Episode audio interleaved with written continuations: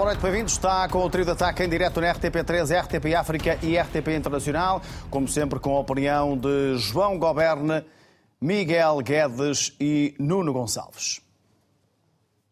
Os três grandes venceram, todos pela margem mínima, 1-0. Resultados para Benfica e Futebol Clube do Porto. 2-1, triunfo hoje do Sporting em casa frente ao Oroca. O Sporting que lidera com 22 pontos, Benfica com 21, Futebol Clube do Porto com 19. Eh, Foi assim esta jornada da Liga Portuguesa, depois de uma jornada europeia e antes da paragem para os jogos da Seleção Nacional. O último a jogar foi o Sporting, já esta noite, venceu por 2-1 e Nuno Gonçalves, muito eh, boa noite. Temeste o pior quando o Sporting ficou reduzido a 10 jogadores, ainda antes da primeira parte, e também vou querer, obviamente, a opinião, a tua opinião em relação a este lance, que também vai ser analisado pelo Pedro Henriques daqui a pouco. Boa noite. Boa noite lá para casa. Sim, até porque acho que é o, uh, o menu do dia das equipas grandes hoje em dia é um, as vitórias serem sempre sofridas, não é? Um, a primeira parte do Sporting uh, foi uma primeira parte com bola, mas com um, um Aroca fechado, fechadinho, ou seja, um, um 5-4-1, onde tapava todos os espaços no centro, o Sporting era obrigado a jogar pelas alas, sem muita criatividade, a verdade é essa. Uh, o que é certo é que, uh, um, de tanto ter bola, uh, conseguiu-se ganhar ali um espaço interessante. Edwards faz a primeira assistência do campeonato para um, para um grande gol, um gol à ponta de lança. Sim. Aquilo que o Sporting andava a pedir há tanto tempo.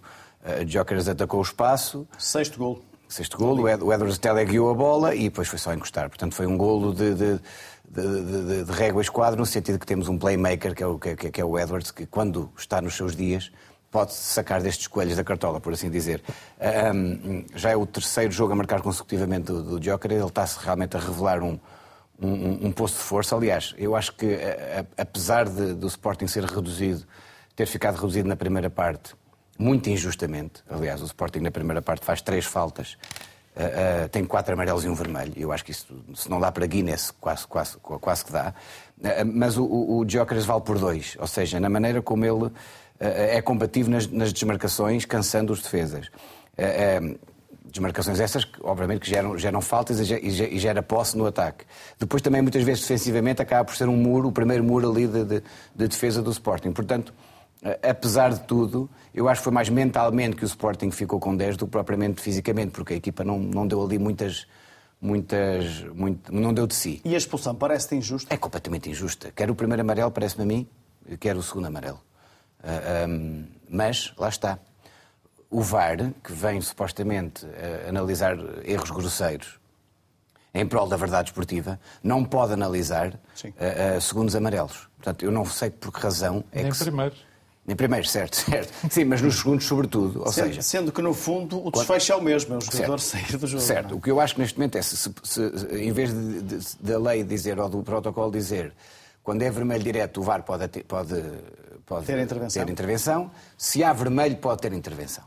Seja ele com amarelo ou seja ele vermelho direto. Neste caso, eu acho que era poupava-se a um jogador que em 44 jogos que fez um, só ainda levou 14 amarelos. É um jogador que, apesar de tudo, e apesar de ter uma, uma, uma postura forte, uma postura dura a jogar, é um, é um jogador limpo.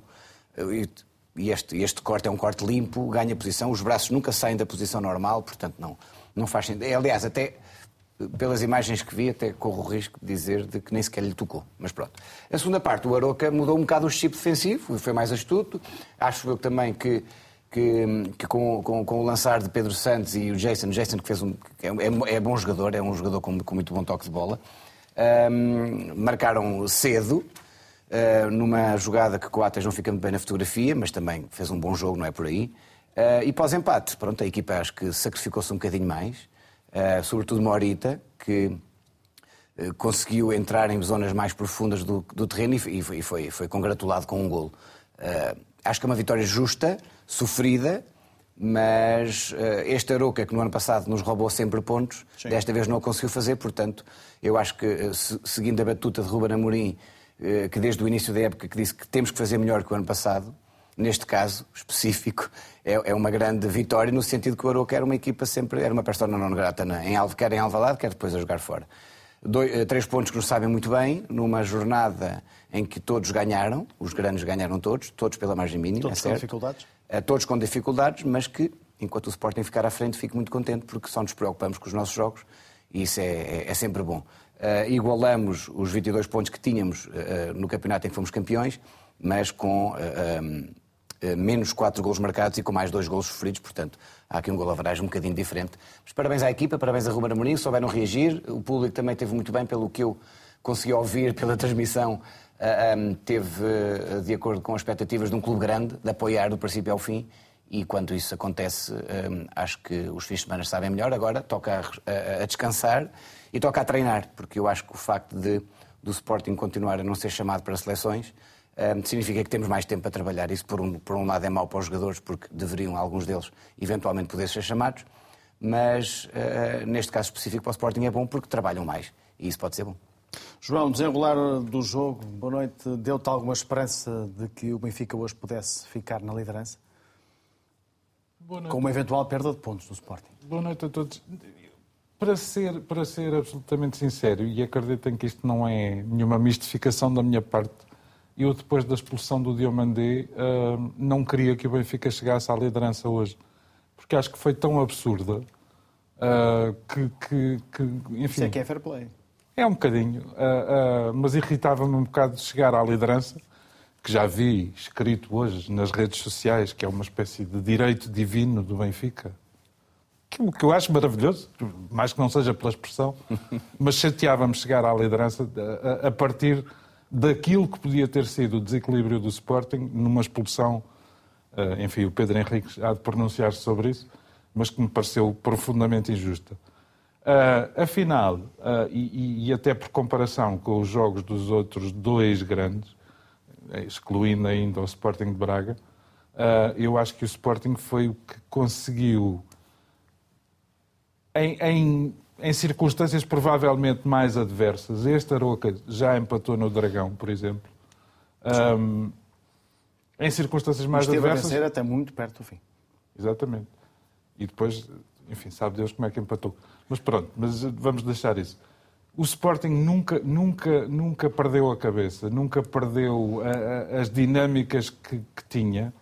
Uh, o Ruben Amorim, por várias ordens de razões, fossem elas a expulsão do Diomandé, fossem uh, aquilo que ele sentiu de necessidade de ir refrescando a equipa, foi mexendo, mas parece-me que, que, que, era mais ou menos... Uh, era mais ou menos lógico, e às vezes a lógica ainda vale alguma coisa no futebol, nem sempre, ah, mas era mais ou menos lógico que o Sporting chegaria ao triunfo, porque uh, a jogar 10 contra 11 não perdeu uh, o sentido de profundidade que tinha. O Jóqueres é de uma utilidade extraordinária, o Nuno já, já, já sublinhou isso. Um, e, evidentemente, o Aroca podia, num lance mais ou menos fortuito, fazer alguma, alguma gracinha em Alvalade, mas não fez não fez, e, e, e, eu diria mesmo que o Sporting esteve mais próximo do 3-1, e não estou só a pensar no remate do, do Gene do que, o, do que o Aroca de conseguir empatar. Portanto, uh, não se tendo cumprido o desígnio do Benfica de chegar à liderança, eu acho... Divina, a liderança divina. Não, não, não, não, também não exagerei. Mas, mas acho que, acho que, acho que se quisermos, se quisermos ser justos em, em, em relação aos, às oito primeiras jornadas, e a mim o que me preocupa, e não sei se não preocupa o Miguel, mas, mas sobre, sobre, sobre as preocupações dele, falará ele próprio, a mim o que me preocupa é que já passou um quarto do campeonato. Uh, e a exibição do Benfica no Estoril ontem não é uma coisa que me deixe descansado para o futuro.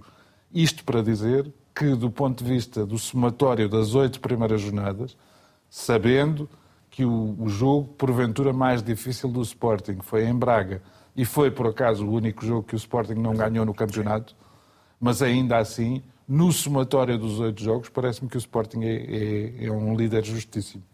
Não tenho. Não. Quer dizer, chateia, mas não tenho nenhuma objeção. Vá. Miguel Bonito, é a equipa mais consistente das três da frente nesta altura, o Sporting? Boa noite, boa noite a todos e lá em casa também. Eu julgo que sim, julgo que sim. Tem mostrado mais consistência no futebol e, e hoje o que aconteceu hoje em Alvalade, eh, uma equipa que, hum, que consegue, durante tanto tempo, jogar com 10 e dar a volta ao resultado, uma equipa que apesar de estar uh, lá para baixo na tabela, uh, não tem uma vitória, o Aroca ganhou um jogo na primeira jornada, 4-3, 4-3 na primeira jornada, e depois, de facto, tem somado ali um conjunto até de empates, um deles no Dragão, mas não tem mais nenhuma vitória. Este, este Aroca uh, bateu-se muitíssimo bem. E, e, eu julgo que a segunda parte poderia ter ditado outro tipo de, de resultado. Mas o Sporting nunca se, uh, nunca se nunca teve dúvidas sobre si próprio, mesmo quando fica reduzido a 10, numa expulsão que é de facto muito, muito discutível. Muito discutível, também concordo. E eh, parece que, como Sérgio Conceição dizia, parece que está fácil expulsar jogadores do Foco do Porto, mas neste caso também, também do, do Sporting. Um, e, e, eu temi, não temi propriamente, mas pensei que o Sporting poderia, poderia ter um jogo muito complicado com, com, com o Aroca a partir do momento em que fica reduzido a 10.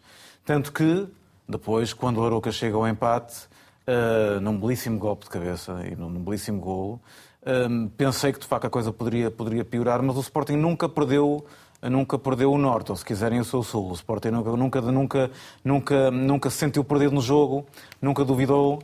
Uh, e depois, também lá está, há o aparecimento de dois playmakers Sim. do Sporting. Não é? Tanto o Marco Edwards como o Pedro Gonçalves fazem assistências para golos. Uh, e, e, e, lá está uh, o facto de estes dois jogadores começarem a ter mais exuberância e preponderância, ainda que espaços. Sabemos que um dos grandes, acho eu, um dos grandes problemas do Sporting é não conseguir fazer grandes desequilíbrios quando estes jogadores jogadores não estão verdadeiramente apurados. É, é verdade que Jóqueres entregou ao Sporting uma forma diferente de jogar. Uma referência muito clara na área. Isso é transformador para o Isso futebol. Isso requer também um período de adaptação, esse Sim. jogar diferente. Sem dúvida. Uh, e acredito que eh, agora que a equipa se apercebe mais como jogar, eh, para Jóqueras, que também está, eh, enfim, vive um momento de acerto e exuberância, mas também de muita consistência. Eu acho que esta consistência do Sporting também, também tem muito a ver com a consistência que Jóqueras tem mostrado em todos os jogos, ou praticamente em todos os jogos. Mas hoje há Marcos Weders a assistir, uh, num jogo mais capaz, há Pedro Gonçalves também a assistir, e isso faz a diferença, porque são estes grandes dois desequilibradores, um pouco mais atrás e outro mais à frente, mais vertical, que fazem aquilo que pode ser um, um Sporting mais, mais, mais arrojado e mais surpreendente no último terço. Portanto, para isto dizer, dizer, dizer com isto que os campeões também se fazem assim, ou as candidaturas a, a, a campeões também se fazem assim. Fazem-se não só com a estrelinha da sorte, não só com consistência, mas também na forma como as equipas resistem ao imprevisto e resistem aos problemas. Este Sporting que jogou hoje com 10 grande parte do tempo contra o Aroca uh, conseguiu tornar o jogo fácil, uh, mais fácil. E tinha tudo para poder ser complicado. Deixa-me deixa deixa só muito rapidamente dizer uma coisa. Eu não gosto, como, como reconhecerão, de pôr a tónica nas arbitragens. Mas esta coisa das expulsões começa, começa, começa a complicar-me um bocadinho com os nervos. Eu ainda hoje não consigo perceber porque é que o David Simão, capitão do Aroca, foi expulso no jogo de há uma semana. Uh, é, da, é daquelas coisas que, que, só ele e o árbitro e alguém uh, terão percebido. Com consequências no Aroca de hoje, que entrou em Alvalade. Agora, lembrem-se também que próxima, o próximo jogo do Sporting é no Bessa, que este ano está longe de ser. Este ano, enfim, tradicionalmente está longe de ser uma pera doce e Diomandé não vai lá estar. Temos os olivais e moscavidantes. Dá para. Não, não a taça conta? de Portugal acho que não dá para limpar. Eu julgo que dá. Eu dá? Vamos tentar confirmar. Então pronto, então, então já cá não está quem falou. Se a receita era essa, se calhar o árbitro esqueceu. Mas se o problema são centrais, eu tenho problemas para dar e vender. eu tenho problemas para dar. Não me falem de vais, centrais. Vais, vais ter Pepe de volta. Em breve. Mas sim, sim, é, é, é, de facto um erro que podia causar uh, muitos danos ao Sporting. Ou seja, vamos lá ser sinceros com isto. Uh, uh, esta expulsão hoje do Demandé é, é ridícula. Muita calma tiveram os jogadores depois disto, acho eu, porque isto isto um, não, não, é um mãos ao ar, mas é quase, não é? Mãos ao ar, isto é um assalto. E, e, e, e a equipa, apesar de tudo, conseguiu ter a calma. Eu até há uma imagem que, que, me, que me ficou na retina quando o Nuno Santos já estava sentado no banco. E o Nuno Santos, que é sempre um jogador muito. Um, Efervescente. Efervescente, é uma boa palavra. uh, há, um, há, um, lance perto do banco, que é uma falta clara, um pisão ao, ao, ao Catamo e, e, e, que o árbitro dá amarelo finalmente e, e, o banco nem quase reagiu. E isso foi ali uma imagem que, que valeu por muito. Ou seja, a equipa está mais calma, parece-me. Mas deixa-me deixa interromper-vos, porque está a chegar o Ruben Amorim à sala de imprensa do estádio de Alvalade. Vamos escutar o técnico do Sporting, conferência acompanhada pelo João Paulo Almeida enfim, encarar o momento que, que, estava a viver, depois da primeira derrota da temporada, e também se esteve à altura das circunstâncias do jogo. Tornou-se, a certa altura, um jogo uh, muito complicado. Depois pergunto do ponto de vista individual se Victor Jóqueres foi um momento importante na segunda parte, no período em que o Sporting jogou com, com menos um jogador, e se percebe os aplausos que ele recebeu uh, no final por parte dos adeptos, percebe esse reconhecimento, no fundo. Não, começando já por aí, percebo e, e, e, é normal, porque é um jogador que nós com menos um foi, foi o jogador que nos, nos permitiu respirar. Controlou a bola, levou a bola, ganhou faltas e, portanto, hum, os adeptos gostaram disso porque viu-se a influência que teve no desenrolar do, do jogo, mas não, não gosto de realçar só o Victor, percebo os adeptos, claramente, um, mas toda a gente trabalhou muito, depois de um jogo quinta-feira muito exigente, contra uma equipa muito física, uh, nós respondemos em todos os momentos do jogo. Um, quer expulsão, até à expulsão, acho que foi uma equipa a atacar e a outra a defender. Uh, controlámos bem o jogo, sem criar grandes oportunidades, mas estivemos sempre ali perto do, um, do golo, uh, não deixámos o Aroca sair, uh, controlámos bem o jogo. A partir da expulsão, o, o, jogo mudou um bocadinho, sofremos o golo, o que dificultou muito, mas tivemos a capacidade de dar a volta ainda ao resultado e, portanto, um, sim, a equipa mostrou maturidade, adaptou-se a todos os momentos do jogo e percebo perfeitamente um, os aplausos do, dos adeptos. RTP. João Paulo Almeida, RTP. Como é que viu a expulsão do Diomandé? Da mesma maneira que via a não expulsão do, do, do Morta na semana passada, não vou estar a comentar, ah, porque não comentei na semana passada, não ia comentar hoje, portanto, também ainda não vi, não vi os lances e não quero estar a comentar. Sim, né? Boa noite, Ruben. Uh, queria perguntar uh, primeiro sobre uh, se nos podia explicar um bocadinho como é que foi aquela gestão do, do Quaresma, que entra e depois sai, se foi por causa do cartão, se foi por questões físicas, por alguma outra razão, e uh, também uh, sobre outra, outra questão. O Sporting agora vai estar praticamente um mês entre todas as competições sem voltar a jogar em casa. Vai ter jogo da Taça, Liga Europa, Taça Liga, enfim. Uh, Taça Liga, esse, será esse jogo, próximo jogo em casa. O que é que isso pode trazer de bom à equipa e também tudo que já falou sobre a questão dos adeptos, o que é que pode trazer de bom e pode trazer de mau à equipa neste caso? Nada, nós somos mais fortes eh, e jogamos melhor em casa. Não, não, confundir, não confundir isso. Também vai dar saudade aos adeptos e isso é bom. Depois há aquela, aquele sentimento de, de pertença e, e, isso também pode ajudar. Eh, é importante ganharmos fora. Tivemos muitos jogos também em casa.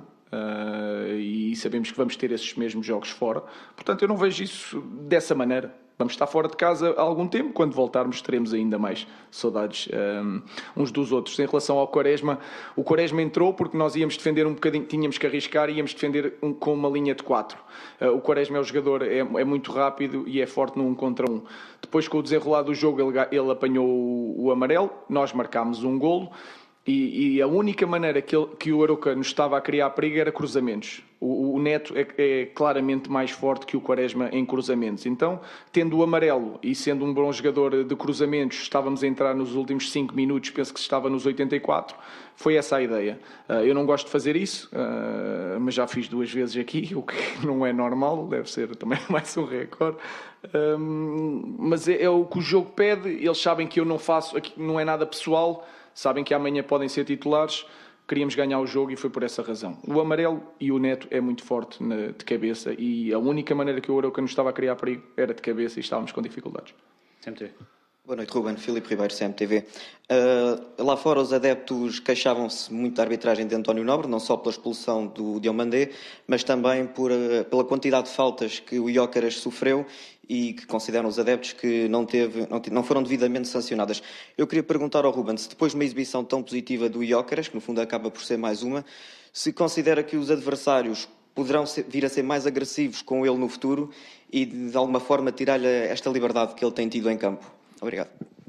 Não, vou apenas, eh, sobre isso vou, vou apenas dizer que é impossível tirar essa agressividade a ele, porque ele é grandinho, e não, não, é um rapaz para ter medo, e depois ele não sabe jogar de outra forma. Uh, nós até às vezes estamos a pará-lo, uh, houve certas jogadas no fim onde ele carregou a bola com, com muita gente, onde ele tinha que parar a bola e ter calma, mas ele nunca tem calma, portanto essa agressividade não vai, não vai parar. Em relação às queixas dos adeptos, desde que não seja com o treinador e com o 11 do treinador, queixem-se do que quiserem, hum, estão completamente à vontade, eu não tenho nada a dizer.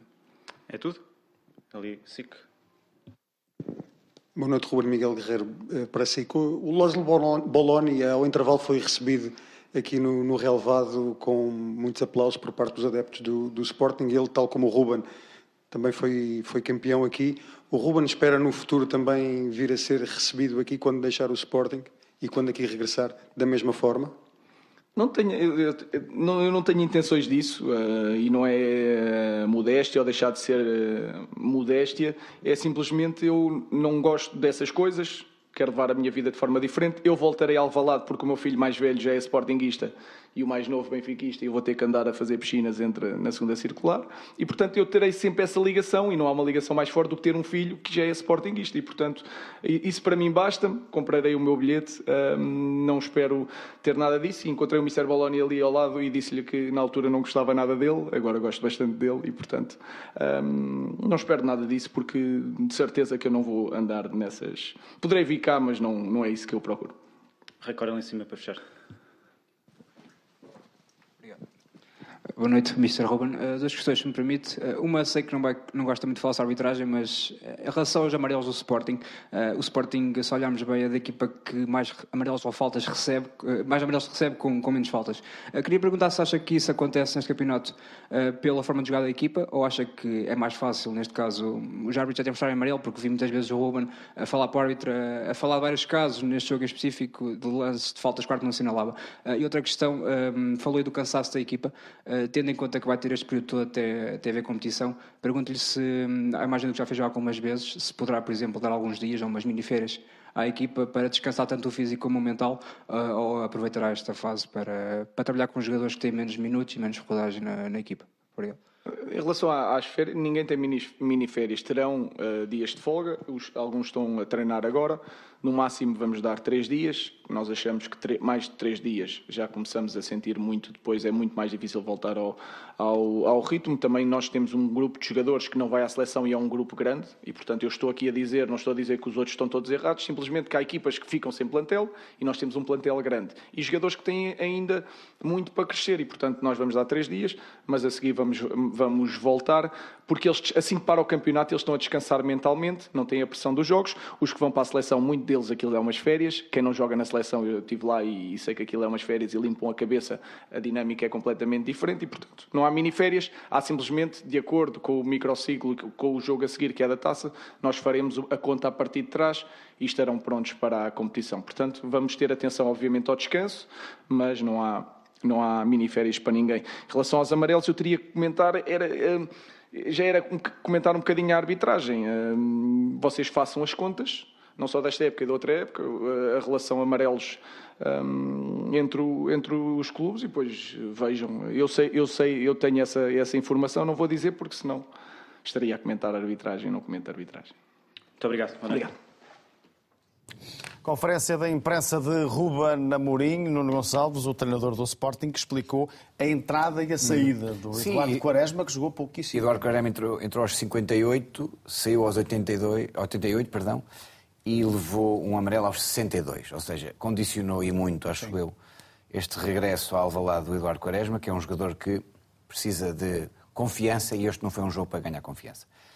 Um, Ruben Amorim justificou que, naquela altura do jogo, o, o amarelo podia condicionar muito a entrada e, uh, uh, à partida, o jogo aéreo, que não é o forte dele, seria ele esteve três anos mais e meio entregue, sem jogar pelo Mais bem entregue a Neto, justificou, uh, não é de todo queimar o jogador e, e, e, acho que isto é interessante também perceber que, numa altura difícil para Eduardo Quaresma, que ninguém gosta de entrar e sair, está justificado e tem a continuar a trabalhar porque é um jogador que, uh, com a cabeça no lugar, uh, pode ainda ser muito útil ao Sporting. Lembrando até hoje a passagem de Boloni pela, por Alvalade, sim, sim. Um, o, o já se percebe que é um avançado que vai inevitavelmente resolver muitos problemas ao Sporting, mas precisará sempre de quem o sirva, como aconteceu hoje com o Marcas Edwards. Eu estou a falar disto porque estou a lembrar-me, por exemplo, na altura de Bolani, aquela parceria entre João Vieira Pinto e Jardel. Uhum. Estamos a falar de jogadores de outro, de outro quilate. O futuro hum. poderá uh, fazer-nos mudar de, de, ideias, mas para já acho, acho que ainda, ainda, estamos a falar de jogadores de outro quilate. Mas estas parcerias que podem surgir com, com Jóqueres uh, podem ser fundamentais para, para o Sporting. Ele sozinho não consegue Sim, marcar o gol. e ainda assim, ainda assim, se nós formos a ver os criativos do Sporting, Pote, um, Edwards, uh, Catano, o Trincão, o próprio Trincão, são jogadores que podem perfeitamente uh, servir, não é? E, e, neste momento eu acho que há um déficit ainda nisso, ou seja, o Sporting ainda está um bocadinho a, a saber como, como há de jogar.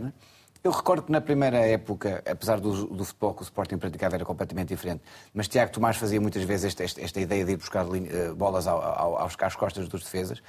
O Jóqueres é outra coisa. É, é, um jogador que muitas vezes pode jogar, vai buscar a linha e consegue entrar para dentro com, com a força do corpo, com, com, com a maneira como ele protege a bola. Serviu duas, três vezes hoje para, para, para, para, a procuração da área, onde pode chegou atrasado. Portanto, eu acho que há aqui muitas duplas a, a serem possíveis. Pote, Edward, o próprio Nuno Santos é um jogador que muitas vezes assiste bem. Uh, o próprio Paulinho, uh, tendo alguém da, da, da, uh, do, com o poder de Jóqueres pode também funcionar muito bem. Portanto, mais do que uma dupla, é, é saber servi-lo e, e, saber aproveitar o melhor do jogador, que é, como eu disse aqui no, no primeiro comentário, é, vale por dois. Tanto a, a, construir como a destruir também logo ali aquela primeira defesa. Portanto, é um jogador combativo que há muito não vimos no Sporting e isto, obviamente, que, que há que aproveitar. Parece que Miguel Jóqueres é um pouco o efeito diferenciador do Sporting desta época para a anterior? É, as, as, equipas muitas vezes gostam de jogar com uma referência mais, mais, mais fixa. E, e, e até no passado falava-se muitas vezes na, na, plantação de um pinheiro, não é? Aquela coisa, de uma estaca, um homem estaca, não é? Aquele homem que recebia os. Mas o futebol era outra coisa também. Recebia os cruzamentos, não é? encostava, não é? Desde. Enfim, o Jardel, durante muito tempo, durante algum tempo, depois percebeu-se que era um jogador com recursos uma panóplia de recursos, mas também se pensava que era um jogador. De, de, e, e, de facto ele estava na área sempre no sítio certo, mas não era nenhum pinheiro, não é? Mas lembro do Vinha, o Vinha era um, foi contratado para o Porto como sendo um, como sendo um pinheiro. E, e, e muitos outros houve em muitos, em muitos clubes. O, a questão é que Iócaras é uma referência, mas não é um pinheiro. Mas claramente que segue a concorrência, porque no Sporting já ninguém fala de haver uma dupla. É Iócaras. Claro. Nesse aspecto é quase um eucalipto. Nesse aspecto é quase um eucalipto. E nesse sentido, a forma como o Sporting se organiza, falávamos disso há pouco, é, é, não sendo, não mudando a ideia de jogo, continuando a jogar com três centrais, mas a forma como chega lá à frente é diferenciada. E claramente que há aqui um sentido mais, mais apurado, uma referência mais apurada e, portanto, um potencial de certeza que o Sporting ano passado acho que não teve. Não teve. Vamos eu, novamente ao Valente. Eu já estou a palavra, porque nesta altura vamos ouvir eh, Daniel Ramos, o técnico do Broca nos posicionarmos, principalmente para abrirmos, abrirmos uh, a estrutura uh, e com isso uh, estabilizamos o nosso jogo. Faltou-nos claramente termos mais bola. Depois de sofrermos, a ideia é que aquilo que pensava, passava pela cabeça era, era claramente chegar ao intervalo e retificarmos, porque estava difícil passar a informação para dentro. E com a expulsão ainda antes do intervalo, deu-nos uma janela de oportunidade bem grande para a segunda parte. O intervalo foi bom para, para definirmos, eh, redefinirmos estratégia. Com mais um, uh, aquilo que pretendemos fazer foi dar largura ao nosso jogo, darmos posse, uh, cansarmos o Sporting, irmos a um corredor, irmos a outro. Era por aqui. Percebemos que o Sporting ia montar um 5-3-1 fechando o meio, então o nosso jogo exterior teria que ser rápido, chegarmos aos corredores e sermos rápidos à procura do jogo exterior porque estava difícil ir pelo, meio e através desse jogo exterior chegamos ao empate. E, e depois faltou continuidade. Uh, como é lógico, uh, o Sporting com o empate não ficou satisfeito, mas nós tínhamos que fazer a nossa parte. Podíamos ter feito mais aqui. E o mais era desgastar o Sporting com bola, continuar a desgastar. Levar a bola a um lado, irmos ao outro, encontrarmos o espaço no corredor contrário. Uh, se porventura nas costas dos médios que iriam na pressão, e isso ficou aquém daquilo que eu esperava. Uh, e depois o jogo ficou perigoso, ficou mais partido, menos bola, ficámos com menos bola do que aquilo que queríamos e podíamos uh, e, e acabámos por sofrer. Tentámos reagir, tentámos ir atrás do empate. Numa outra situação tivemos ali um bocadinho perto, também podíamos ter sofrido. Um jogo difícil, uh, com a sensação de que podíamos ter somado. É essa a sensação que eu tenho. Podemos ter somado pelo menos um ponto aqui. Porque, atendendo às contingências do jogo, essa possibilidade ficou em aberto. Fica o essencial das declarações de Daniel Ramos, dizendo que chegou a esperar somar pelo menos um ponto em Alvalade. Querias acrescentar algo mais? Era só, era só em nome da minha memória mais antiga. Um, falávamos de Pinheiros e eu lembrei-me de uma fase bastante aflitiva do Benfica, em que se contratou um jogador extraordinário, um, sueco que tinha nome de batata frita, chamado Martin Pringle, Martin Pringle que eu não me lembro de ter marcado um golo, ou seja, aos Pinheiros e aos Pinheiros Mansos. Aquele era dos Mansos. Não era a última batata frita não. do pacote. Não era de todo. Era de todo. Vamos uh, convocar também para este trio de ataque o Pedro Henrique, especialista RTP em arbitragem, para olharmos uh, para os casos não apenas deste jogo, do Sporting Aroca, Pedro, mas também vamos recuperar uma análise que já fizeste hoje ao início da noite do jogo entre Porto e Portimonense. Boa noite, Pedro. Bem-vindo. Começamos pelo primeiro golo do Sporting, minuto 32. Foi legal o golo de Victor Jóqueres? Sim, foi legal e o que teve em análise, e até demorou um bocadinho, o árbitro depois até fez um sinal que estava a, estavam a ser vistas duas linhas, uh, ou seja, primeiro foi visto se o Edwards no corredor direito estaria fora de jogo, estava em jogo por 96 centímetros, e depois foi visto no Guiocas duas situações. Primeiro, se o Guiocas estava em jogo, e estava em jogo por 47 centímetros, e se eventualmente a maneira como o Guiocas se desembaraçou do seu adversário um, teria sido com falta, porque há ali um momento de contacto de braços. E, portanto, tudo legal. Não há fora de jogo do Edwards, não há fora de jogo do Guiocas, o Guiocas não fez falta, e por isso o gol do Sporting, gol legal. Ao minuto 42, Diomandé é mal expulso? Sim, é mal expulso. É mal expulso porque, obviamente, que o Diomandé... Uma coisa é os jogadores, eh, muitas vezes para proteger a sua posição, afastarem o braço do corpo e nessa tentativa, muitas vezes, de proteção, rodarem e, serem eles ao encontro da cara, do rosto, da cabeça, do pescoço do adversário que é a zona de proteção. E aí sim, eh, por indicações da FIFA, eh, para além da falta, o livre direto, é punido um cartão amarelo. Este é um caso totalmente diferente. O, perdão, o Diomante tem a sua posição ganha, faz a sua rotação, e é muito mais o Tiago Gai que vai chocar com o queixo no, eh, no contacto do cotovelo do que propriamente o contrário. Portanto, nunca o Diomante faz algum movimento no sentido de abrir o braço e ir ao encontro do queixo.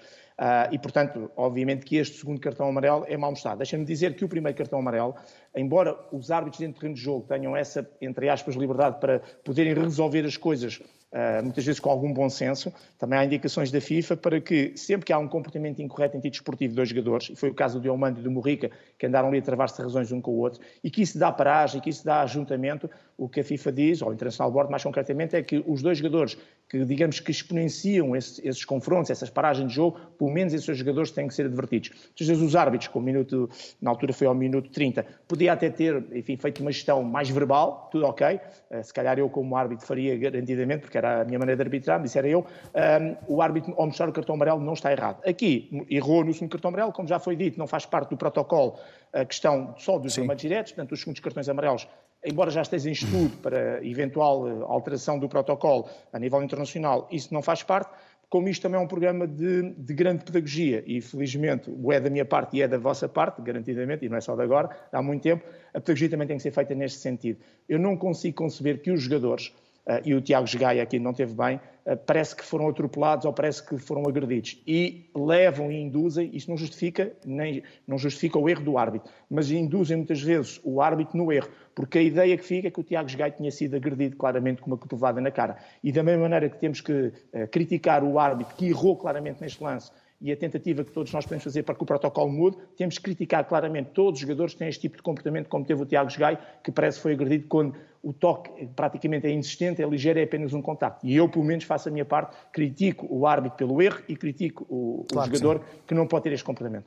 Já agora fica também esse esclarecimento, Pedro, com a tua ajuda. O Diomande vai poder cumprir castigo no jogo da Taça de Portugal com Olivais e Moscavide, é isso, não é? As regras são, quando é o quinto cartão amarelo, neste caso, aí é que cumpre na própria competição. Se tivesse taça, se fosse o quinto cartão amarelo, uh, obviamente que ia à taça e depois cumpria, neste caso, no campeonato. Quando é expulsão, seja por acumulação, seja direto, cumpre no jogo a seguir, mas só para as equipas que estão sob a da Liga. Vou só dar um exemplo muito rápido. Tivemos um jogo de Taça de Portugal entre o Oriental, a última eliminatória, com o Torriense. O jogador do Oriental tinha sido expulso, uh, como lá só cumpre na sua competição, pôde jogar na Taça de Portugal. O, o Torriense tinha um jogador que, por acaso, não era da equipa principal, mas do sub-19 ou sub-23, mas que está a 10 da Liga, que não podia ir uh, jogar o jogo da Taça de Portugal porque tinha que cumprir no jogo a seguir e também tinha sido expulso. Para percebermos que muitas vezes isso aconteceu com o Benfica há um ano ou dois na Taça de Portugal, com um jogo, uma equipa deste escalão, em que o Benfica teve um expulso, não o pôde utilizar e essa equipa pôde utilizar esse jogador, porque lá eles cumprem na, na, competição. Para o futebol profissional, que é isso que nos interessa, o Diomande pode, uh, vai ficar de fora do próximo jogo e, portanto, depois no Bessa, penso que é o próximo jogo do Sporting, Sim. já pode ser utilizado. Vamos a outro caso, outro lance ao minuto 68. Não há fora de jogo no gol de Morita, pois não? Sim, só para relembrar que sempre que um jogador, porque o Morita aparece, entre aspas, isolado na cara do guarda-redes, é mais ninguém. Só para relembrar que sempre que um jogador está em linha com a bola, no momento do passe, ou atrás da linha ou da bola, atrás. nunca está fora de jogo. É o caso. Está atrás da linha da bola, não há fora de jogo. E vamos também ao lance da expulsão do Aroca. O Rafael Fernandes é bem expulso, na tua opinião? Sobre o momento da falta do, do Rafael sobre uh, do Rafael Fernandes sobre o Guiocas, não há nada a dizer. É sem bola, agarrou, puxou, completamente desportivo. Se houvesse VAR para os segundos amarelos, o que é que iria acontecer? Ele não era expulso, porque iam recuperar o momento em que o, o, Sporting ganhou a bola e o momento de ganha é ganha em falta. O Bragança agarrou, envolveu com os dos braços o Cristo e, e, derrubou. E é por isso que o Sporting recupera essa bola. Portanto, neste caso, a expulsão é correta, relativamente uhum. ao momento. Se houvesse a tal situação do, do VAR nestes lances de expulsão, uh, iria-se recuperar esse momento em que o Bragança ganhou a bola em falta. Antes de avançarmos para os lances do Porto Portimonense, o João queria aqui acrescentar alguma coisa? Ou tinhas alguma sim, dúvida? Sim. Era isso? Não, é uma, é uma pergunta genérica e eventualmente até pode ser tema de conversa um dia, mas gostava de saber a opinião do Pedro, do Pedro Henriques. Uh, se no protocolo do VAR não era, não era útil uh, e interessante que o VAR se pudesse pronunciar sobre simulações, que é uma coisa que abunda no futebol português e que tem consequências como aquelas que vimos hoje em Alvalade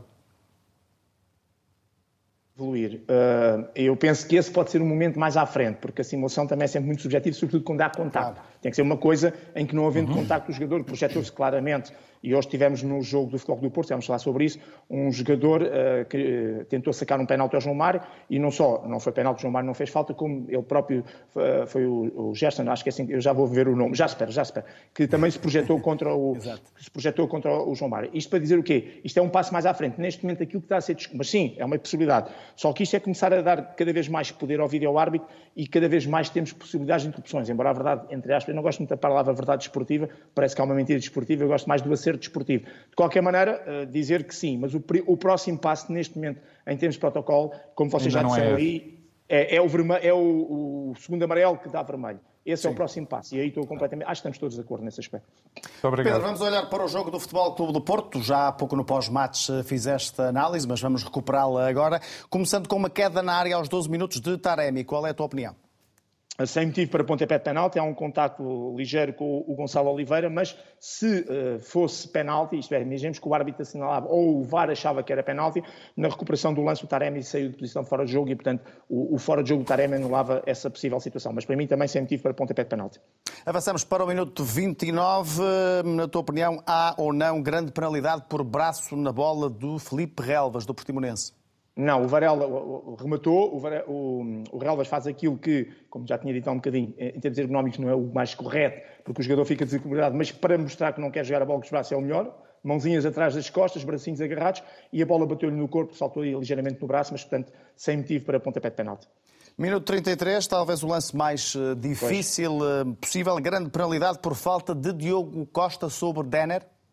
Exatamente. Este é um lance típico em que os guarda-redes têm que perceber que tem que perceber, e sabem isso, obviamente, que quando saem às bolas, se tocam na bola é sempre uma atenuante para depois eventualmente promoverem um contacto com os, os, adversários. A partir do momento que saem à bola, não acertam na bola e a única coisa que levam é com a mão, com, com a cara ou a cabeça do adversário, uh, corre sempre o risco de pontapé penal. Tivemos uh, agora na Europa o Turbina ser penalizado com um penal dentro desse género. Isto para dizer o quê? Que na realidade o Nico Gonzalez uh, intercepta o cruzamento e o Diogo Costa ao sair acertou em cheio com a mão direita na cara do Denner. Claro que aqui se discute a questão de se o Diogo Costa, perdão, se o Denner com a mão que estava encostado às costas do Nico Gonzalo o terá empurrado. Na minha leitura, não, é aquele movimento instintivo de colocar a mão à frente para não levar com o jogador que está a recuar e a cabecear, e para mim a falta que existe, que é um lance muito difícil, com péssimas imagens uh, da, da, operadora que transmitiu o, o jogo, uh, porque aparece tudo no canto direito e nem sequer houve direito a repetições, houve só uma repetição. No meu ponto de vista, fica ali um penalti por assinalar, uh, de qualquer maneira, é um lance claramente de VAR difícil para o árbitro. Outro lance na área do Porto, minuto 36, entre, este entre João Mário e Jasper.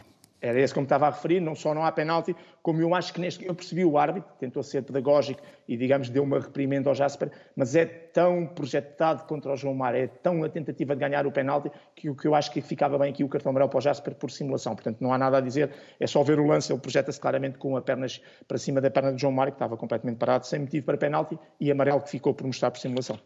Para finalizar, Pedro, um, o cartão amarelo, um, mostrado pela segunda vez a David Carmo e também uh, o teu comentário sobre aquele fora de jogo quase milimétrico tirado Exato. ao Porto por uh, apenas 2 centímetros.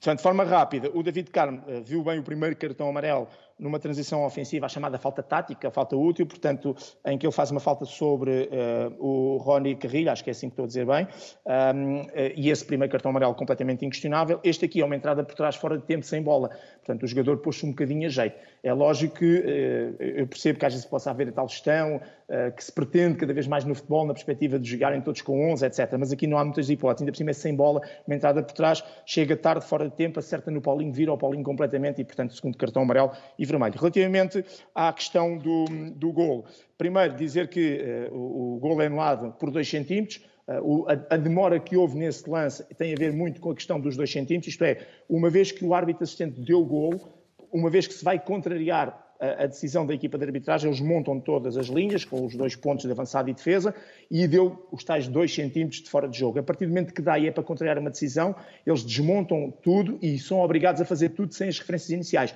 E com este sistema demora um bocadinho mais tempo. O que é que o Portimonense se queixava? Que eventualmente a bola, uh, não sei se na jogada, porque não deu imagens disso, na própria jogada ou ainda antes disso, terá batido na, nos fios de uma câmara que normalmente aparece não em todos os jogos, mas em alguns jogos, normalmente os jogos de maior monta, que é a Spider, aquela câmara que está por cima. E se realmente houve um momento em que a bola bateu nos fios, o jogo teria que recomeçar com um bola ao sol na projeção onde aconteceu, para quem? Para a equipa que tinha tocado a bola em último lugar. Uh, menos mal nesta perspectiva, havia fora de jogo, 2 centímetros, eu confio na tecnologia, mesmo que haja depois erros que a gente já aqui falámos, e por isso o gol acaba por ser bem anulado.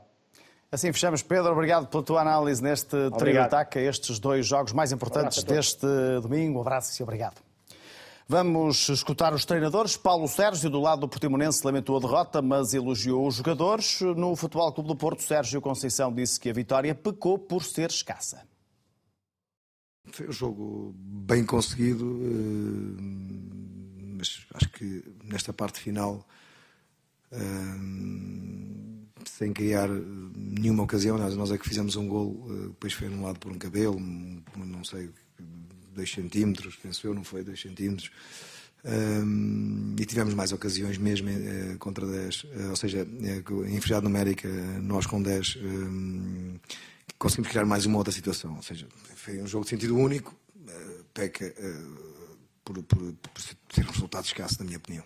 Acho que falhou logo a primeira grande missão, que é vir à casa dos grandes e, e, segurar bem aqueles primeiros 20 minutos de jogo, que é, que é difícil, mas é fundamental passar ali a vintena de minutos um, bem no jogo.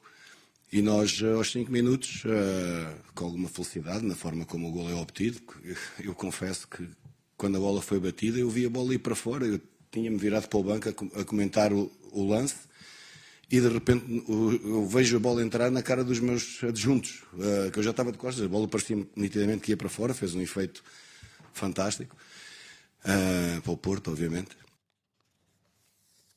Valeu o golo de Evanilson ao Futebol Clube do Porto. Não foi uma resposta tão boa como esperavas, depois de duas derrotas consecutivas, ou foi a resposta QB para o Porto sair desta pequena crise de dois desaires consecutivos? Eu julgo que foi uma resposta importante e acho que foi uma boa resposta. Eu acho que o Porto faz um bom jogo. Uh, controla o jogo a, a 90 minutos, que é uma coisa que não tem acontecido. Sim. Uh, e nesse sentido, o Porto ficou a dever a si próprio muitos golos. O problema continua a ser o mesmo. Um dos problemas, Sim. a falta de eficácia. Falta de eficácia. 11 golos marcados, 6 golos sofridos. É um fraco, é um fraco goal average, é uma fraca diferença de golos. E, e confesso que uh, Olhando para o Porto desta época, é muito curioso que, apesar da saída do Uribe, eu julgo que é o meio-campo que está a aguentar a equipa. Sim. É? Porque a defesa tem tido muitas alterações, até elas forçadas, muitas alterações, muitas dificuldades. O ataque tem sido muito pouco eficaz, uh, mas é um meio-campo com um conjunto de soluções muito diversas. Para o meio-campo já chegaram, passaram... chegaram três jogadores de inegável qualidade, Ala Varela, Nico Gonçalves... E hoje jogaram pela primeira Jaime. vez, jogo eu, uh, juntos na equipa titular. Portanto, três jogadores de posições diferentes, mas três jogadores de Completamente. Varela e, e Nico são, são dois jogadores muito, muito interessantes e tanto é que estão agora já, nesta jornada, a jogar juntos, mas já passou pelo meio campo e continua a passar, e hoje também, mais uma vez, bem, Stefano Eustáquio, uh, André, o André Claro já André lá Franco. passou, André Franco também já, lá, já passou, Uh, e, e, outros jogadores. passou novamente Romário Baró. Romário Baró, uh, que achas está novamente... que esta titularidade um, tem a ver com o erro que ele cometeu frente ao Barcelona? Sérgio Conceição não o deixou cair ou genuinamente achas que ele achava que hoje Romário Baró voltaria a ser a melhor opção para aquele lugar? Eu julgo que sim, porque já tinha sido tentado no Estádio da Luz. É, e como tal, esta sequência de jogos dá a ideia que é uma aposta. Terceiro jogo consecutivo. Terceiro jogo consecutivo do Sérgio Conceição. E, e se calhar, porventura, aquele erro individual terá, terá ainda alicerçado mais. Desempatado a hipótese de ele sair ou continuar? De... Sim, eu julgo, eu julgo que foi, é importante para o Romário Baró não sair depois de um erro daqueles. E nesse sentido acho que Sérgio Conceição esteve bem. E agora vem uma pausa e outros juízos, novos juízes, ou os mesmos juízes se farão com esta pausa. Mas lá está, mas Romário Baró também vai ficar a competir e, portanto, vamos, vamos ver o que, é que, o que é que o futuro reserva. Mas este meio campo que ficou sem, ficou órfão do Uribe, é? e curiosamente não joga sequer com Griwick, e, e, não falamos de... Mas Otávio... Ele esteve hoje no Dragão, no Dragão, jogou, não é? Não jogou, jogou, jogou, com os olhos e sofreu, não é? Mas, mas é curioso, tem, está, continua a ser um pouco a casa das máquinas e continua a ser aquilo que liga o Porto ao jogo num momento, em momentos muito complicados do ponto de vista defensivo e também de falta de eficácia atacante. Dizer que o Zé Pedro, que já tinha sido testado in extremis na luz, voltou a provar bem. É evidente que é um jogador que faz um percurso Uh, na sua carreira até agora, jogo que tem 26 anos, é um jogador que uh, nunca provou verdadeiramente ao ponto de se pensar que estaria a jogar uh, sistematicamente claro. num grande, mas, verdade seja dita, tem estado muitíssimo bem, não tremeu, e portanto o seu a seu dono, nesta altura, até devido aos impedimentos, é claramente dono de lugar. Um, Evan Nilsson esteve muitíssimo bem no jogo, é um regresso que se saúda, um jogador que tem sido atormentado com, com, com muitas lesões e que merece ser um bocadinho mais posto à prova, quer dizer, mas com capacidade física, com... E, ele aparentemente está bem, fez um jogo muito, muito interessante. De notar que Ivan Reim, quando entra, dá a ideia de ser um jogador talhado para a equipa principal. Eu julgo que é uma questão de tempo. Estavas à espera de vê-lo no 11 inicial hoje ou não por isso? Não, não necessariamente. Eu não contava com 11 muito, muito diferente. Uh, e o facto de haver Nico Gonzalez e Varela em simultâneo, acho que já era uh, densificação suficiente, novidade. Não é? Acho que não poderíamos ir mais longe. Mas Ivan James também é, é um daqueles jogadores que dá coisas diferentes à equipa. E lá está, falamos de Otávio. Não sendo nunca um jogador igual, é aquele jogador que pode trazer um perfume de diferença que Otávio deixou uh, ausente. Um, e como tal, eu acho que este Porto faz com muitas oportunidades, peca na eficácia, mas desta vez não teve que usar de um último momento, de um último suspiro para ganhar jogos. Foi um pouco ao contrário, um gol apareceu um... até relativamente Sim, cedo no foi jogo, um pouco 9 ao contrário, mas lá está, mais uma vez, as expulsões. Começa a ser também um denominador comum no Futebol do Porto e é fácil expulsar os jogadores do Porto, eu não sei, sei que não temos centrais, Sei que, enfim, David Carmo irá limpar, e, julgo eu, cartão, entre aspas, no jogo sim. da Vilar de Perdidos, mas... Fábio Cardoso já limpou. Fábio Cardoso já limpou. E provavelmente Pep estará veremos, recuperado veremos. Para, para o regresso do campeonato, pelo menos. Veremos, veremos. Esta pausa, é, neste caso, para o Porto, não é boa nem má conselheira. O Porto, nesta, nesta pausa, vai certamente adensar a rotina dos jogadores uh, uh, e vai tentar resolver os seus problemas defensivos e, naturalmente, uh, tentar começar a ser um pouco mais eficaz, porque estão fraco peculiar para uma equipa que se quer campeã. Apenas uma última nota para a exibição de PP. O PP, para mim, é o homem do jogo. Faltou-lhe o golo, não é? Faltou-lhe o golo. enfim. Quando nós falamos de um fora do jogo, 2 centímetros, eu acho que estamos a falar com todo, com o devido respeito de uma inexistência. Nós não sabemos. Ninguém vai saber. Então, eu julgo que também aqui, e eu não, não, não estou à espera que isso aconteça, que acho que isso não vai acontecer, mas é evidente que isto não tem a ver com, com, com tecnologia. Porque se o VAR tem a ver com tecnologia, e ela é bem-vinda, no sentido de apurar casos que são gritantes, ou casos que são evidentes, ou até casos algo dúbios, mas dois centímetros é isto. Dois centímetros, ninguém. Quer dizer, não, ainda não, dizem que o tamanho não importa. Ainda dizem que o tamanho não importa. Não sei, a 2 centímetros podem fazer, podem fazer a diferença em casos in extremis, mas eu confesso que neste caso é impossível porque tem a ver com a colocação da imagem, que essa é mão humana. Eu acho que os frames nem sequer vão com mais um frame atrás, outro frame à frente, não, não dão os 2 centímetros. Eu julgo que, mais uma vez aqui, para que ninguém ensandecesse, porque se este caso acontecesse, numa final de um campeonato da Europa de seleções, ou num Mundial, ou numa final europeia, ou num clássico, nós estávamos, cada um de nós, a tirar-nos ao ar. E com razão. E só pelo facto do Porto também não ter perdido nenhum ponto aqui, é que a massa adepta não está aqui a tirar ao ar com. E com razão. Com razão porquê? Porque estamos a falar de algo que não é mensurável, nem nunca será como tal. Eu acho que também aqui deveríamos olhar para estes casos numa margem de segurança de 5, enfim, 5 centímetros, 10 centímetros, o que se entendesse. Mas que não ficasse a ideia que, naquele momento em que o vídeo-árbitro coloca a linha, se fosse um frame à frente ou um frame atrás, seria um resultado completamente diferente. Nós também devemos tentar eliminar, julgo eu, do futebol, estes focos de permanente ascensão, de permanente combustão, que depois acabam por, momentos cruciais, a tirar isto tudo para as labaredas de uma forma escusada. João, como é que viste o Porto com os mesmos problemas que tem sentido, com alguma recuperação desses problemas que têm surgido noutras jornadas para a equipa de Sérgio Conceição? Para ser sincero, eu não, não, não, senti uma melhoria assim tão grande do Futebol Clube do Porto, embora, concordo com o Miguel, acho que a inclusão simultânea do, do Alan Varela e do Nico Gonzalez trouxe ali alguma coisa. Agora, acho que... Acho o Alan que... Varela acabou por sair ao intervalo, eh, também por o cartão amarelo. Sim. Por isso. Sim, por sim. isso. Não fosse o diabo de Celas, que a coisa não anda, não anda de feição. Até porque é um jogador bastante rijo, não é? Sim, e... sim, sim. sim. Uh, Deixa-me deixa só dizer uma coisa. Eu acho que, acho que em relação. Primeira declaração de, de, não é de intenções, porque ele, sendo jogador do Futebol Clube do Porto, dificilmente irá parar ao Benfica, mas eu gosto muito do Romário Baró como jogador. Já o vi fazer uh, há anos, antes de começar o, a cruzada de, dos empréstimos, viu fazer uma enorme exibição no Estádio da Luz, pelo é Futebol Clube do Porto. As melhores exibições que o Romário terá feito na sua vida. Provavelmente. E acho que, acho que, que, fosse fruto da oportunidade, fosse fruto do golpe de vista de Sérgio Conceição, esta, esta recuperação dele para o Futebol Clube do Porto, parece-me que se calhar ainda vai dar alegrias aos adeptos e aos sócios. Nesse contexto, hum, a utilização do Romário Baró hoje, poucos dias depois do jogo com o Barcelona, uh, em que a memória que vai ficar nas pessoas, embora não seja toda a verdade, é que o Futebol Clube do Porto perde o jogo por causa de um erro individual do Romário Baró.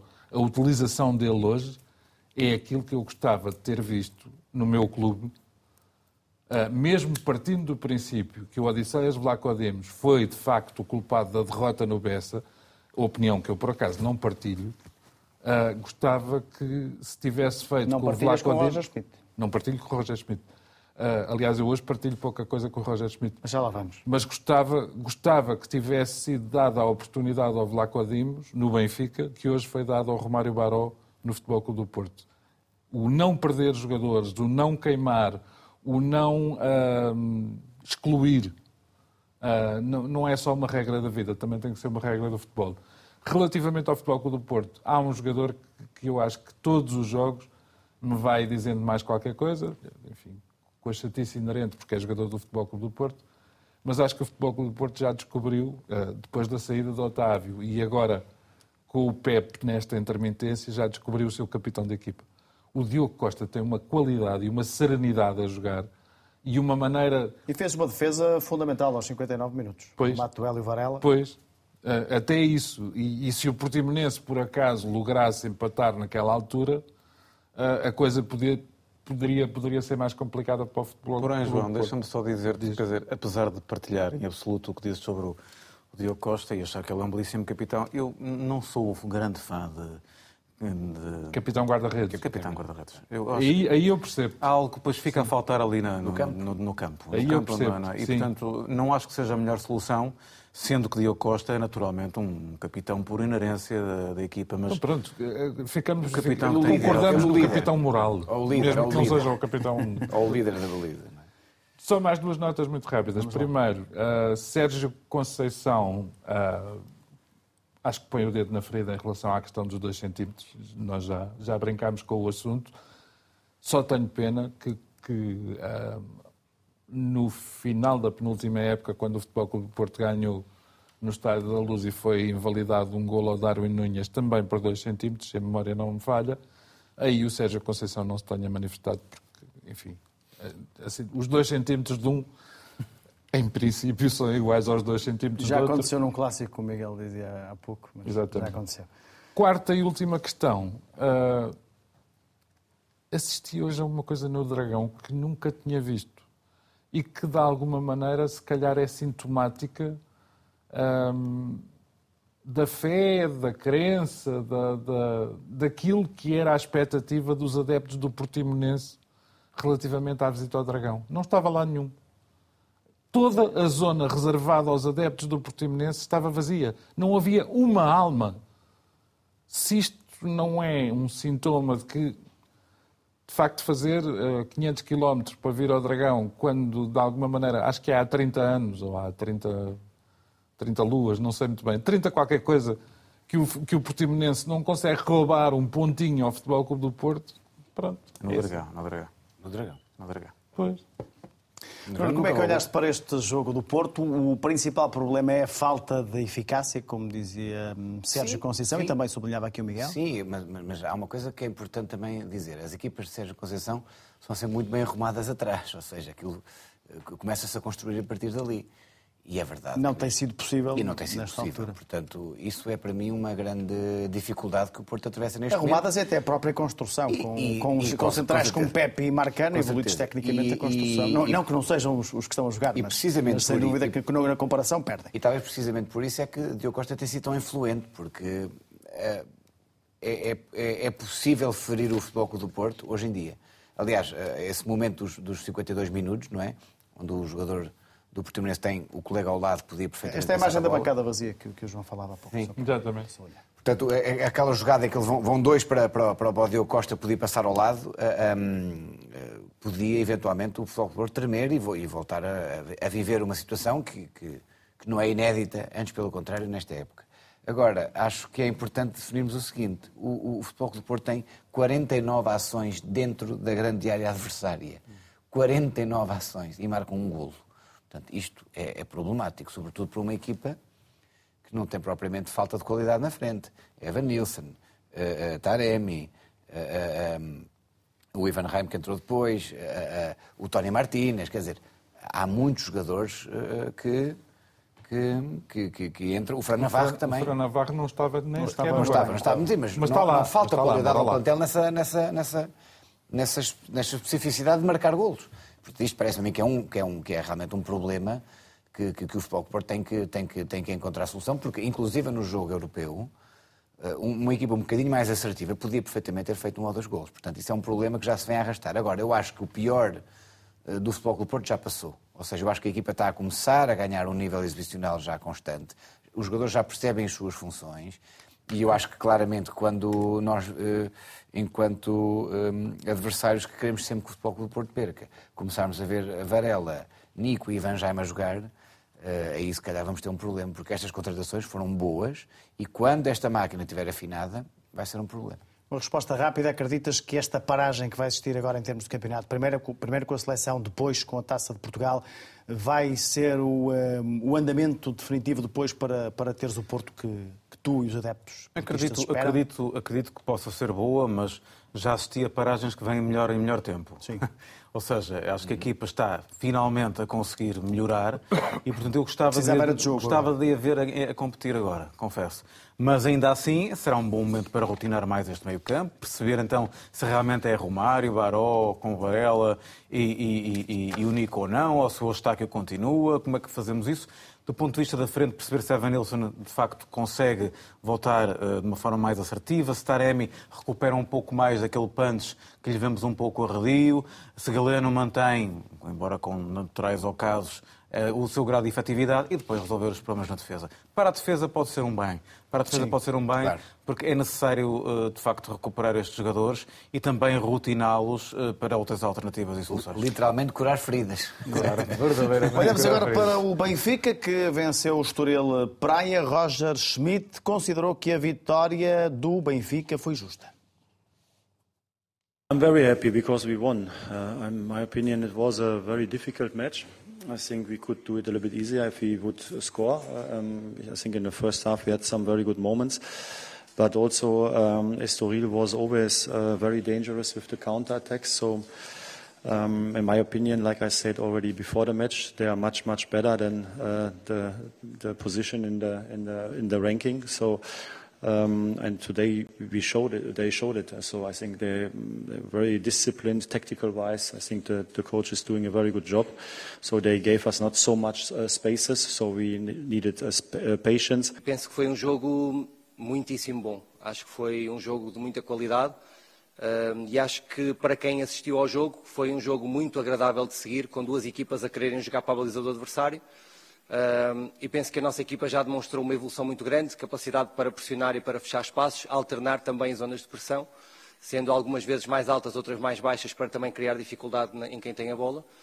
Um, e depois com capacidade para criar oportunidades de golo, que também é muito importante. Uh, pena não as termos feito, mas com um orgulho muito grande do jogador. Triunfo do Benfica por 1 a 0 com o herói inquestionável. Já vamos falar dele, António Silva, mas tivemos um pouco ontem uma versão pragmática de Roger Schmidt dizendo não interessa como se ganha, o que interessa é eh, ganhar jogos. Gostaste de ouvir isto? Isto é suficiente para o adepto do Benfica ou não? Muito sinceramente, acho que é das frases mais eh, radicalmente infelizes eh, do treinador do Benfica, até agora, em Portugal. Eh, o Miguel há bocadinho falava sobre a, a pausa e, e- e o momento em que chega a pausa para o Futebol Clube do Porto. Eu acho que a pausa vem num momento perfeito para o Benfica. E espero que seja, atenção, atenção às sílabas, espero que seja uma memopausa. Não é nada de outras coisas. Uma memo no sentido que é só para lembrar o que o Benfica, por esta altura do ano passado, estava a jogar, qual era a sua situação. Mais ou menos há um ano ganhou 5 a 1, eh, salvo erro, ao Estoril fora de casa. Acho que Pronto. Qual era a sua situação no Campeonato Nacional? Qual era a sua situação na Liga dos Campeões? Qual era o nível exibicional com todo o mérito e com todo o trabalho e com toda a acutilância de, de Roger Schmidt. Eu não admito, no meu Benfica, haverá Benficas para todos os gostos, no meu Benfica, ouvir o treinador dizer não, não interessa como é que se ganha, o importante é ganhar, ah, não. Deixa-me só dizer, foi no dia 5 de novembro, o Estoril 1, Benfica 5. Quase. Foi quase um ano, quase um ano. Da mesma maneira que na, na, na antevisão do jogo também já não tinha gostado de ouvir Roger Schmidt dizer, ah, em outubro, no princípio de outubro, ah, será muito difícil repetir a época passada. Há aqui qualquer coisa que me está a, a- a escapar. Relativamente ao jogo propriamente dito, eu quando vi o 11 inicial, ah, tive, sabes, sabes aqueles arrepios que a gente não sabe exatamente de onde é que vêm, mas pronto. Mas admito, é o, é o senhor que trabalha com, com os jogadores durante toda a semana, ah, ele lá terá visto ah, qualidades em alguns dos que escalou para, para, para começar o jogo. Aquilo que eu não consigo perceber é como é que ele fica, enfim, às vezes soprando com um bocadinho com mais intensidade na, naquela sua pose ah, perto do banco, como é que ele fica impávido e sereno até aos 60 e tal minutos, quando havia jogadores em claro 69 subrendimento, minutos. quando havia nitidamente alternativas mais positivas uh, e, mais, e mais decisivas, como depois se revelou no banco. Vamos lá ver uma coisa. Uh, uh, eu gosto muito do João Mário. Acho que o João Mário está em subrendimento. Eu gosto, nomeadamente desde a sua entrada no jogo com a Estrela da Amadora, gosto do Tengsted. Acho que em comparação com o Musa, uh, o meu coração não balança. O, o Musa fez a assistência para o golo e ainda ofereceu um golo ao Otamendi, que o Otamendi não conseguiu Pois, marcar, e o Musa, assim, o Musa não pode estar... não deu em golo. O Musa não podia estar muito cansado no Estoril, uma vez que três ou quatro dias antes, quatro dias antes, em Milão, o senhor Roger Schmidt tinha decidido ir jogar com a mesma tática que foi aquela que, que nos ia causando grandes amargos de boca, que foi a tática da primeira parte, com o Futebol Clube do Porto no jogo da Supertaça. E o Musa só entrou uh, bastante lá Deixa-me fazer uma pergunta muito concreta. Olhando Sim. para o 11 inicial, o que é que te surpreendeu mais nas escolhas de Roger Schmidt? Pela tua análise, percebo que pela negativa, não houve ali nada de muito positivo que tivesses visto nas escolhas iniciais, uh, olhando para esse calafrio que dizes ter sentido surpreendeu-me, não, pronto, na altura nem sequer sabia que o Coxu estava lesionado, Sim. mas surpreendeu-me a, a, aposta simultânea em Florentino e em Chiquinho. E a saída dizer, do João Neves. Se a, gente tem, se a gente tem um rapazito que, que, que, tem aquelas pilhas que nunca mais acabam e coisa e tal, não sei o quê, na semana em que ele está, e a meu ver com a inteira justiça, com o ego em alta, porque, apesar de tudo, o jogo com o Porto não passou assim há tanto tempo e ele foi claramente decisivo nesse jogo. E foi chamado à seleção nacional. Na semana em que é chamado à seleção, é exatamente nessa semana que ele tem que ir para o banco. Porquê? Depois. Porque se fez a dupla com o Coco achas que é por causa disso? Epá, está bem, mas ele já jogou, já jogou. Só estou a perguntar, não estou a dizer Não, que claro que sim, mas ele já jogou com o Florentino e jogou sim, bem. Sim, sim, Até julgo que na época passada, em determinadas, em, em, em alguns jogos, ele terá chegado a jogar com o Chiquinho.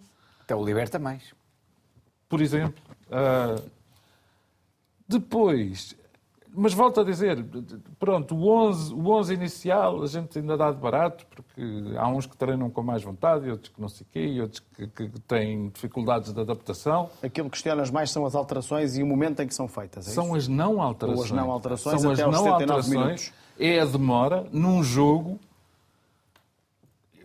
eu acho graça, achei graça e pronto, e acho que em algumas ocasiões os jornais desportivos têm graça em relação aos títulos. Houve quem chamasse o António Silva ou Santo António, não é? Há, dois que eu, que eu retive. António Salva, do, do jogo, Sim. e Santo António do, do Jornal A Bola. Exatamente. Parecem, de facto, felizes estes títulos. E quer dizer, eu já, já, já começava a ficar habituado a ver o Porto ganhar jogos no tempo de compensação. Já começava, aqui e ali, a ficar habituado a ver o Sporting ganhar jogos no tempo de compensação. Epá, não era preciso importar essa moda para o Benfica, quer dizer, com inteira franqueza e, e tendo todo o respeito pelo Estoril. E atenção, eu concordo com o Roger Schmidt que aquilo que o Estoril joga não é, na, não é na compatível com, com, com, o lugar na tabela classificativa. Mas que diabo, quer dizer... Não esperava sofrer tanto. Não, ah, e sobretudo não esperava uma reação tão fraca depois de uma segunda parte, e eu vou tentar ser comedido, depois de uma segunda parte absolutamente miserável em Milão. Mais uma vez, um caso de aflição e um caso de desnorte. Portanto, quando eu falava em memopausa, espero que o Sr. Schmidt e os jogadores que ficarem e os que não forem para as seleções, espero que não haja miniférias. Parece que vai haver. Não, não, não, não, me entristeças, que eu já não tenho idade para fechar, João. Lamento informar. Espero que aproveitem este tempo uh, e, e, que não façam como fizeram em algumas fases até da época passada e que não desvalorizem a taça da Liga e que não façam outras asneiras, porque este Benfica, eu volto a lembrar, uh, já passou um quarto do campeonato. E ou a gente arranca agora, ou, ou se calhar quando pensarem em arrancar já vai tarde. Nuno, parece que foi uma das exibições menos conseguidas do hum. Benfica desde que Roger Schmidt está na luz. Sim, mas já anda, já anda um, a alarmar um pouco antes, acho eu. Acho que uh, esta ideia da, das substituições tardias, de não se perceber muito bem por que razão é que um jogador entra e outro, e outro sai, Depois da, daquela infelicidade do António Silva, ele não, não, jogou. Por exemplo, o António Silva, que é um, um defesa central.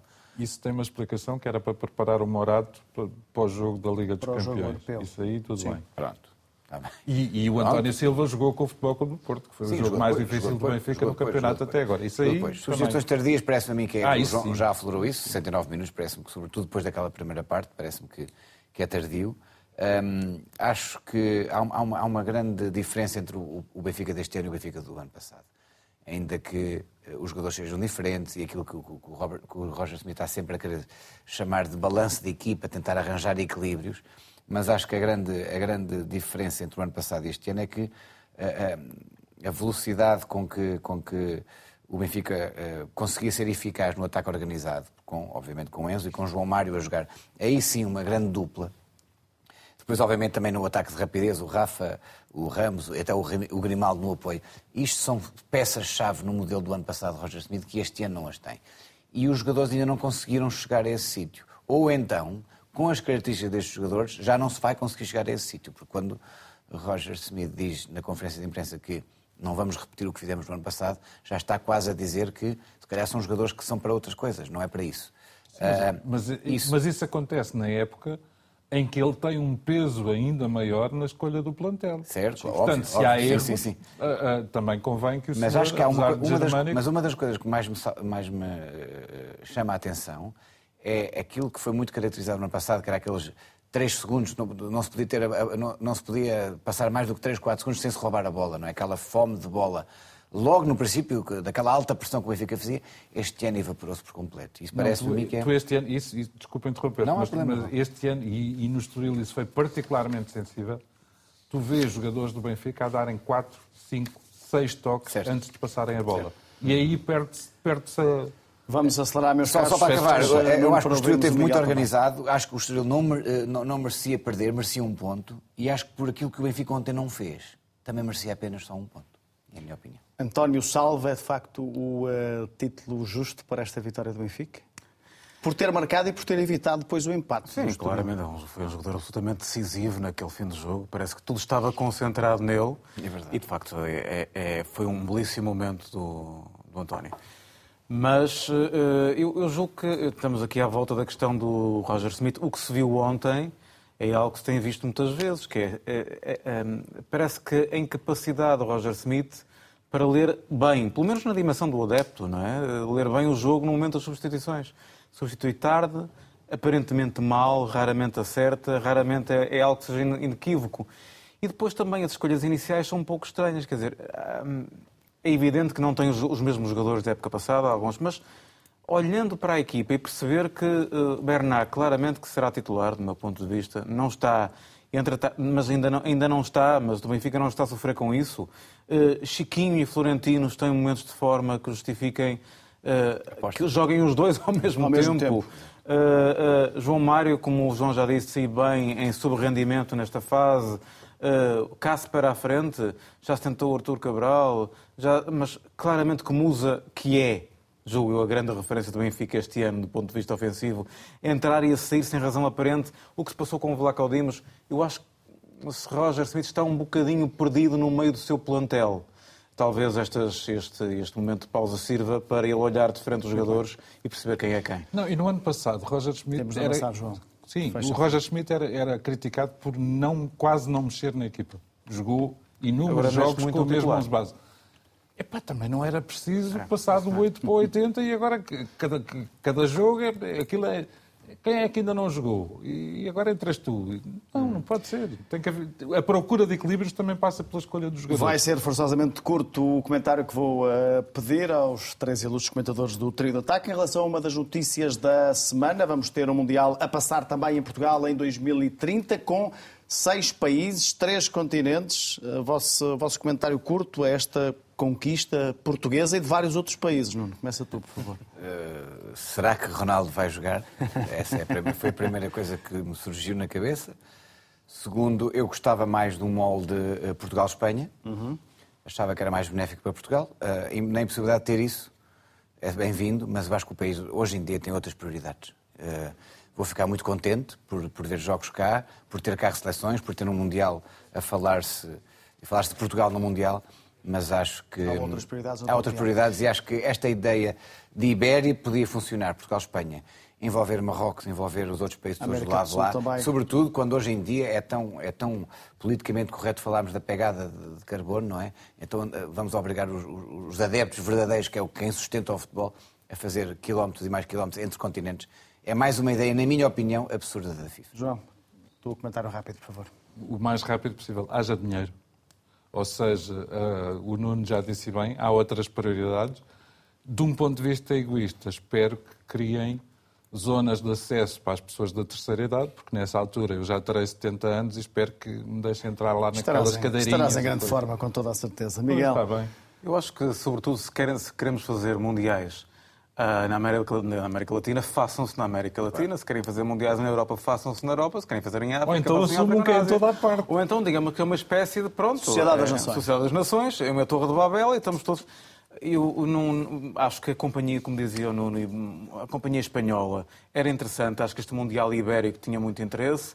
Do ponto de vista, não é por misturar a África, pelo contrário, eu fico encantado que se misture, embora acho que não haja, não haja grande relevância em estar a misturar continentes, até pela pagada carbónica e ecológica, como se dizia. Mas misturar Marrocos, enfim, com o que se passa no Saara Ocidental, acho que não é uma coisa que, que, que- que eu gosto. só vai haver tempo para tu falares disso. Tu tens essa possibilidade como antigo praticante de rugby. Sim, Ah, estás bem, muito feliz muito com o triunfo de Portugal sobre as Ilhas Fiji, que a RTP2 transmitiu em direto. Primeiro triunfo de Portugal no Mundial de Rugby. Muito rápido, João. Antigo praticante e mau, fica maravilhado por ver que Portugal ah, consegue a sua primeira vitória num Mundial com uma seleção que está apurada para a fase seguinte, que se bateu maravilhosamente com o país de Gales, que, a meu ver, se bateu um bocadinho menos bem com a Austrália, mas jogou bem, e que devia ter ganho à Geórgia, foi, foi, foi o azar dos Távoras. Agora, o salto que o rugby português deu, para mim, é, é, se quiseres, é a concretização de um sonho. Muito bonito eh, este triunfo. Também eh, os festejos dos jogadores eh, da Seleção Nacional de Rugby depois da vitória sobre as Ilhas Fiji. Um minuto para cada um, menos do que isso para topo e fundo. Começas tu hoje, Nuno. Muito bem, no topo eh, eh, pirateei o nome de um dos grandes álbuns da história da pop mundial, gravado em Berlim, precisamente. Eu pus no topo Artum Braga, eh, uma grande vitória europeia, eh, com uma grande exibição, com grandes golos. O título E não era fazer- aquele, era Arton Braga, mas pronto, mas, mas já explicaste. Ah, pois, então Não está. não, Ainda não bem. Ainda bem que disse, porque não souberam ler alemão. Não é normal. Ahm, no fundo, o que é ser grande? Espero que isso não seja uma boa treinadora do Benfica. Exato. No fundo. No fundo, o que é ser grande? Ou seja, hum, os três eh, ditos grandes nacionais perdem na Europa o que me faz eh, querer eh, e, e pensar em duas situações. Primeiro, a falta de, de- de- de- de- de- de rotatividade da Liga, porque depois, quando chegamos a estes jogos grandes, acabamos sempre por perder. E também a falta de peso na UEFA. Quer Sporting, quer Porto, quer Benfica, foram muito prejudicados por arbitragens, uma vez mais. Rapidamente as tuas escolhas, João. Sublinho, sublinho este, este, este dado do Nuno. Há um penalti claro sobre o Neres e um Não penalti temos- claríssimo sobre o Taremi. Não, Desculpa. eu em relação às minhas escolhas já está tudo dito. Nos sítios certos, tanto a atacar como a defender, está ali o António Silva. E no fundo, hum, a minha pergunta que, a pergunta que fica, no fundo está Roger Schmidt, a minha pergunta é, o importante é o ponto, então e o resto? E não, não tenho mais nada a dizer. Grande economia de tempo. Tens mais algum tempo, mas não muito, Miguel. Não muito, mas para, mas para, no- para ir para o, ao topo, um, coloquei o, o Zé Pedro, eh, dizer pronto ao socorro, porque de facto é um momento de socorro. eh, alguém nos acuda no centro da defesa e, e- e o, e o- e o Zé Pedro disse, disse pronto, claramente pronto, com prontidão e capacidade eh, a, a esse, a esse momento de, de- de socorro. Eh, Depois, e não é para todos os jogadores, não é para todos os jogadores. Depois, no fundo, coloquei uma imagem do, do, do Porto e de Barcelona. É um jogo que, que nos causa algum amargo de boca, numa jornada europeia complicada para a maioria de nós. Ahm, perder sem convencer, porque não fiquei nada convencido com esta derrota. E o que me apetece dizer é, mais que um clube, há mais um jogo. Há mais um jogo em Barcelona e estou convencido que este Porto pode ir lá ganhar. Os domingos à noite na RTP tem sempre a opinião de João Goberna, Miguel Guedes e Nuno Gonçalves. O trio de ataque regressa no próximo domingo, mas está sempre disponível na RTP Play e também nas várias plataformas de podcast. Continua com a RTP. Boa semana.